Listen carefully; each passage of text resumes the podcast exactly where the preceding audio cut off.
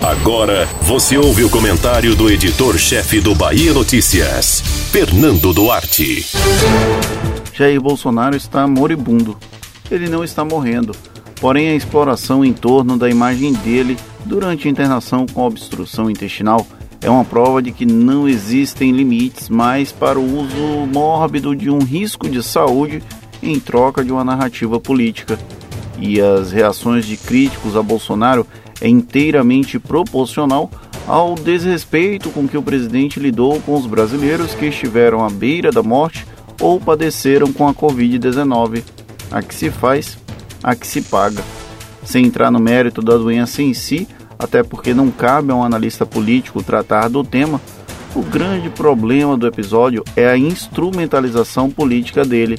Enquanto Jair estava inconsciente sob efeito de sedativos, a lógica perversa de quem estava por trás do atentado contra ele em 2018 foi publicada nas redes sociais por Carlos Bolsonaro.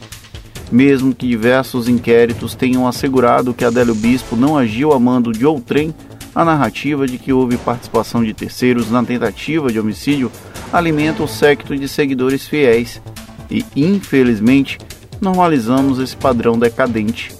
O presidente é candidato à reeleição desde que tomou posse em 1 de janeiro de 2019, talvez até antes disso. E a milícia digital que o cerca não apenas sabe disso, como segue com o mesmo entusiasmo da corrida eleitoral do ano anterior.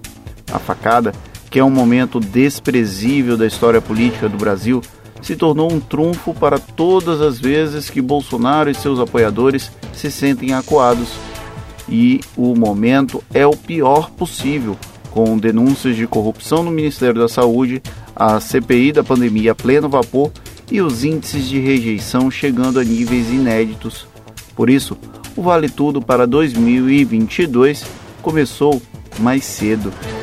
Não que histórias de superação envolvendo doenças não façam parte de campanhas políticas. A própria ex-presidente Dilma Rousseff, arqui-inimiga do bolsonarismo tanto quanto Luiz Inácio Lula da Silva, teve um linfoma exposto durante processos políticos.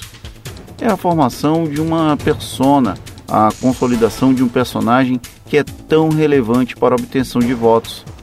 Porém, no caso de Bolsonaro, o reiterado uso da imagem de um homem fragilizado no hospital e com o argumento constante de que um inimputável agiu a mando de adversários é baixo demais até para o pantanoso ambiente de Brasília.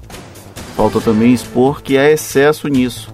A imprensa até mostra, porém os atores políticos preferem não entrar no melindre de criticar esse uso constrangedor da saúde do presidente como possibilidade de ganho eleitoral. Seguimos então nessa naturalização de algo que não é natural, seja a facada ou mesmo as consequências dela. Talvez não seja apenas Bolsonaro que esteja moribundo, talvez seja um problema do país mesmo.